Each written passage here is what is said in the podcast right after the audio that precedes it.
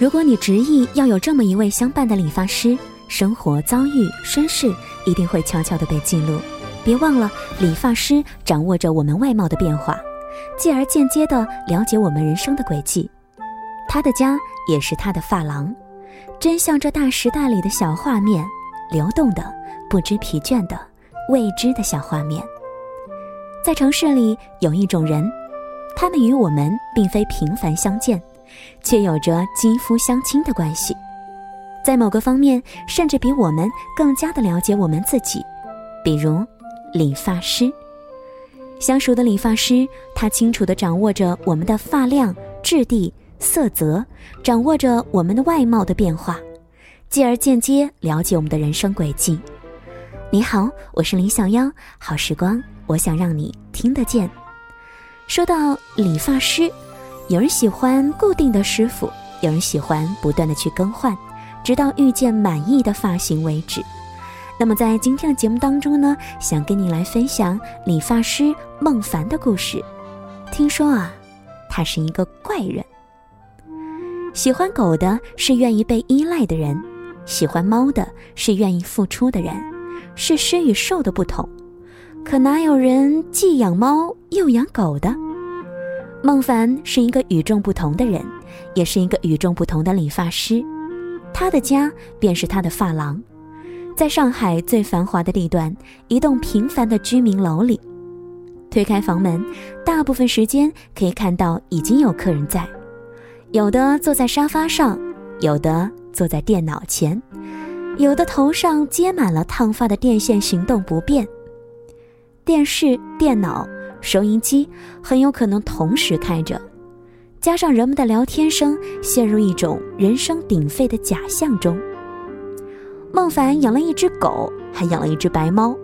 白猫啊，蹑手蹑脚的行走，狗就在后面恐吓，时而做出要咬猫大腿的凶相。看到这一幕，我总是很诧异：难道不应该是猫制服狗才是自然规律吗？十年前，他的性格也很乖张，年轻气盛，有些愤世嫉俗，常常对不满意的事物发表评论。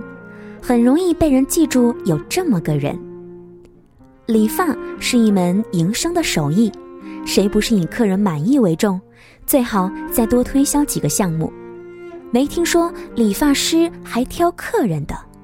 我亲眼所见，孟凡竟然将我一个女同学拒之门外，用他带有浓厚的东北口音的普通话说：“对不起，俺家不做您的生意。”每个字。都吐得清晰饱满，每个字如一把飞刀。后来攒够了钱，他便自己当上了老板，租了门面，雇佣了伙计，看上去很体面。很多理发师的梦想应该如此吧，自己主宰自己的命运，还主宰别人的命运。但他很快就体会到当老板的痛苦。当理发师是手艺人，只用专心做好发型。当老板不但不能控制客人们的发型走向，也不能将钱轻轻松松地装进自己的口袋。从收到一笔账目开始，人力成本、物料成本、员工诚实度，都成为了决定是否能拿到最后这笔费用的决定因素。虽然说水至清则无鱼，他尽量对伙计们在财务上睁一只眼闭一只眼。后来发现自己的财务管理还是成了很大的问题。关了发廊，孟凡又变回了简简单单的手艺人，不用为那么多的人和事担忧，他索性就在家里面办公，客人们都是尾随而来。每次剪完头发，他也不接钱，指一下架子上的木箱说：“扔里面就行。”转身就去忙别的去了。相熟的客人，他连价钱也不开，看着给吧。如果他觉得给的过多了，一定会还回来。说他有老师傅的心态，好像又特别的不公平。他虽然专注在当理发师的状态里，又不大喜欢太庸长无聊的人生。孟凡时不时给自己放个小假，回趟老家或者出去旅行，再回来跟人分享，又是一些新的内容了。只要他回来，屋子里仍然充满着欢声笑语。客人们一边交换着发型心得，一边交换着自己人生的欣喜和忧伤。全部忙完，他便可以摸摸自己的狗和猫，和他们玩上一阵子了。所以说，如果你执意要有这么一位相伴的理发师，生活遭遇身世一定会悄悄被记录。别忘了，他们掌握着我们的外貌变化，从而了解我们的人生轨迹。孟凡的家就是他的发廊，流动的，不知疲倦的，那些温暖的小画面。谢谢你的收听和关注，我是李小妖，这里是时光听得见。也许呢，在你的身边也有这么一位相熟的理发师，他特别的了解你，了解你需要怎样的发型，了解怎样的发型最适合你的脸型、你的心情等等。这么一位相熟的理发师，也许陪伴你走过了一年、两年、三年，也许彼此之间慢慢的熟悉，也分享过关于他的一些故事。其实小妖也特别支持大家，有时候动动笔，把身边那些你喜欢的、你欣赏的手艺人记录下来，跟我来交流吧。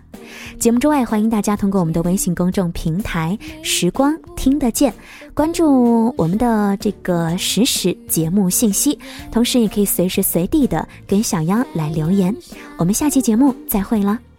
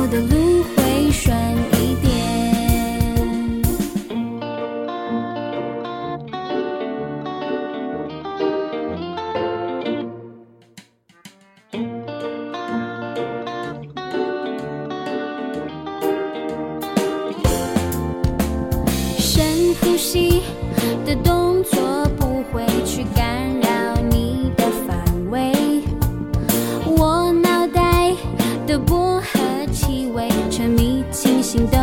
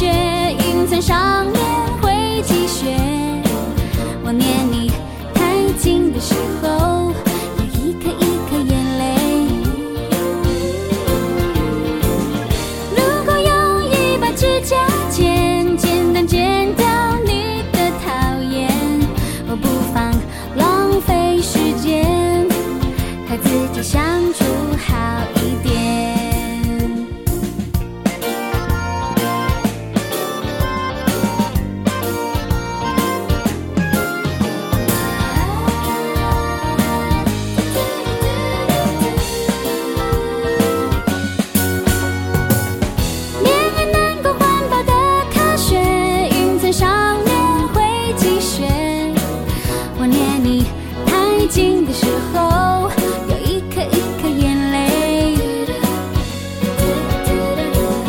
如果用一把指甲剪，剪能剪掉你的讨厌，我不妨浪费时间，我需要多些时间和自己相。